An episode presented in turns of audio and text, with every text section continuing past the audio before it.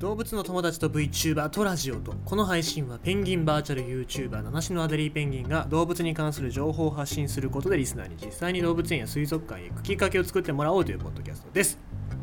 今年の7月は例年に比べて台風がなかった7月。もう観測史上初めてなんかすごい珍しい月になるんじゃないかっていうふうに言われてますけどまあ台風なんて来なくていいわけですよ。というか神様なんていないとは思ってますけども地球の環境を見てる神様がさすがにこの状況で台風来ちゃまずいよなっつって、ね、遠ざけてくれてんのかもしれないですけども。まあねここで台風なんか来られたら大変ですしもう洪水が起きちゃってる時点でもう大変なんですからやめてほしいですね。8月も来ないでほしいですよ。そりゃ。もっと言うと旅行にも行けなくなるわけですし GoTo どころじゃないですよ、えーまあ、だから本当に災害なんてのはなきゃないほどいいななんて思いますよ。あとそうですね。今日ちょっと Twitter で見てたのが家具のビッグウッドさん。ビッグウッドさんが作ってるペンギンのね台。物置というか、えーサイドテーブルか。もともとちょっとサイドテーブル欲しかったんだよ。サイドテーブル欲しくってなんかいいのないかなとか思ったら、まあ、このペンギンのサイドテーブルが出たっていうことでうわ欲しいなと思ったけどさ。ちょっとわがまま言ってアデリーペンギンのやつ出てくれないかなっつったらなんかビッグウッドさん反応してたからあこれはもしかしてと。ちょっと期待をしてますけど、まあ、ただねこれもともと製品が海外のものらしいから海外で生産してもらわないといけないんで、まあ、こっちがリクエストしてさあ作りましたっていうわけには多分いかないと思うんですよ。まあただねもしアデリーペンギンのサイドテーブルができたらすげえなんか顔が怒ってて怒りにまみれて口開けて「てめえふざけんなこの野郎」っつって「なんでもな持たせるなこの野郎」っつって「コーヒーこぼしたら殺すから」みたいなねそんな顔してるようなそんな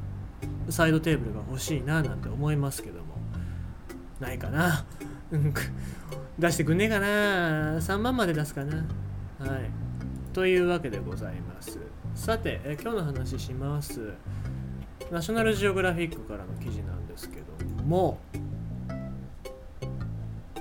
相手の鼻の穴に指を入れる猿たち。なぜ？研究ですけども。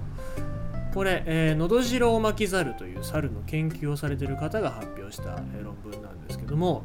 コスタリカに生息するあるのどじろ巻き猿の群れは猿同士で互いの体毛を引き抜いたり他の猿の鼻の穴に指を突っ込んだり相手の口をこじ開けたりする。こうした振る舞いは明らかな目的はなく中には相手を不快にさせる行動や危険を伴う行動もあると。いうことで、まあ、この行動は何なのかっていうふうに、えーいうことをカリフォルニア大学の、えースーザン・ペリーさんという方が、えー調べた。あスーザン・ペリーさんとマルコ・スモーラ氏という方が、え調べた結果が、えー6月29日付の学術誌で発表されたということなんですがじゃあこれ何なのかっていうと、まあ、結論から言いますと15年間で50頭以上の15頭以上の行動を約450件記録した結果絆を確かめるための儀式的な行動だというふうに発表されたわけです。いやどういう儀式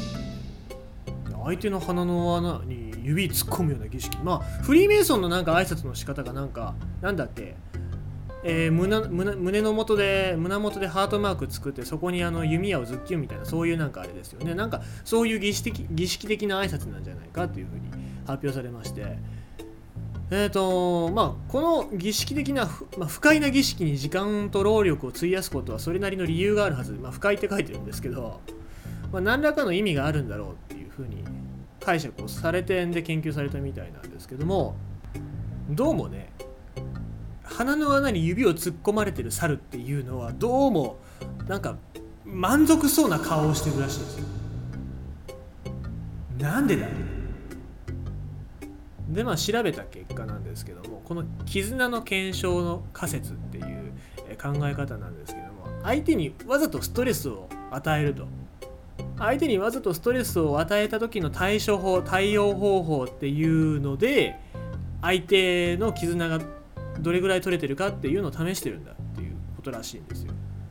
なのでまあ人間社会でも昔からよく言われるように揉め事は人の本性を表すというわけなんですよ。だからわざとこう相手の鼻の穴にふんって指突っ込んで「でお前何すんだこの野郎!」っつって。殴りかかってきたらまあそいつとは絆がないわけですよね。逆に言うとふんって指突っ込んでまあちょっと遊び感覚で指を突っ込んでで相手がふんふんふんみたいな感じで反応したらあこいつは俺が何かやっても怒らないぐらいの信頼関係があるんだなっていうことを確認してる。まあそういう、情報どれぐらいのことまで許容してくれるのかっていう情報が得られるからこういうことをやってるんじゃないかっていうふうに言われてますね。であと研究してる時にナポレオンって名前付けられた個体がいるんですけどそいつは他の猿の毛皮から毛の束を抜き取って自分の口の中に入れてるっていうそういう行動をすると。そしたら他の猿が自分の体毛を取り戻そうとしてナポレオンの口をこじ開けに来るっていうそういう行動をするの。じゃあこれ何をやってるんだっていうと、まあ、行動にはそんなに意味がないんですよ。どちらかというとまああのー、口をこじ開けたりとか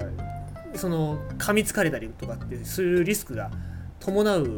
のでまあ行動にはあんまり意味がないって言われてるんですけどもこれ何をしてるのかっていうと聖なる物体を取り合ってるこの聖なる物体って、まあ、このペリーさん研究者のペリーさんが勝手につけたらしいんですけど、えー、もう言うなれば子供がこう遊びで使う時に枝持ってくるじゃないですか。皆さんよく子供の頃に使ってたなんかいい感じの枝拾ってくるじゃないですか。あれをなんかこう使ってるっていうまだからあの木の枝って別に価値はないけどもなんか自分たちの中で価値を決めてこうわーわーって取り合ったりとかってしてるわけなんですよ。でこういうのって人間が